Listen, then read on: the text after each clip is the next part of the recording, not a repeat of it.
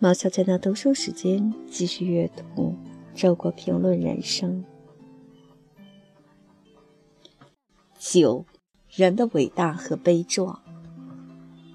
一，在极其无聊的时候，有时我会突然想到造物主的无聊。是的，他一定是在最无聊而实在忍受不下去的时候，才造出人来的。人是他的一个恶作剧，造出来替他自己解闷儿。他无休无止地活在一个无始无终的世界上，当然会无聊，当然需要解闷儿。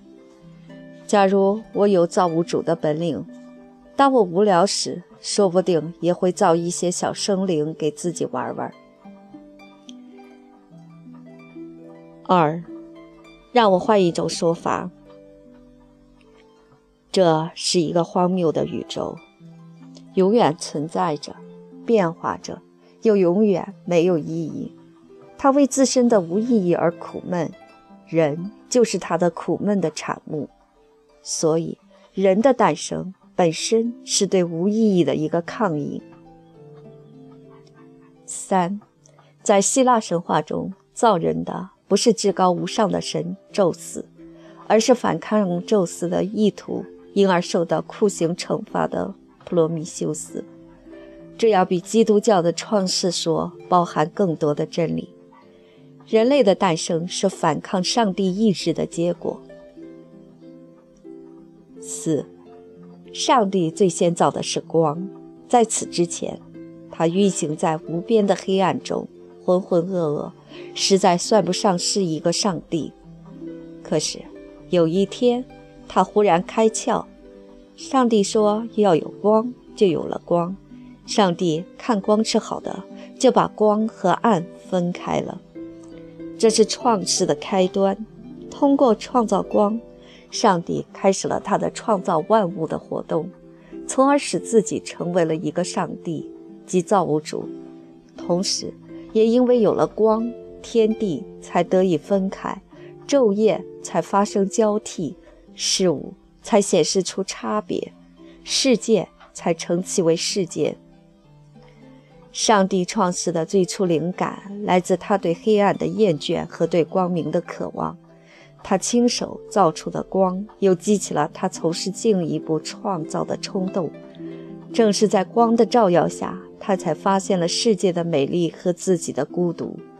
于是，他又造各种生灵，最后造人，来和他一起赏看这光。有了人类，世界的美丽才有了价值，上帝的创造才有了意义。五，人是唯一能追问自身存在之意义的动物，这是人的伟大之处，也是人的悲壮之处。人是万物的尺度，人把自己当作尺度去衡量万物，寻求万物的意义。可是，当他寻找自身的意义时，用什么做尺度呢？仍然用人吗？尺度与对象统一，无法衡量。用人之外的事物吗？人又岂肯屈从他物？这本身就贬低了人的存在的意义。意义的寻求使人陷入二律背反。六，维持和繁衍生命是人的动物性。寻求生命的意义，则是人的神性，但人终究不是神，所以意义是一个悖论的领域，其中生与死、爱与孤独是两项最大悖论。七，自由、正义、美、真理、道德、爱、理想、进步，这一切美好的词眼。在人类心目中是一种安慰，又因为神的眼光看来却是一种讽刺。假如海洋上那一个个玄生玄灭的泡沫有了意识，他们一定会用幻想的彩虹映照自己，给自己涂上绚丽的颜色。他们一定会把自己的崩裂想象成一种悲壮的牺牲。觉得自己是悲剧中的英雄。我赞美这些美丽而崇高的泡沫，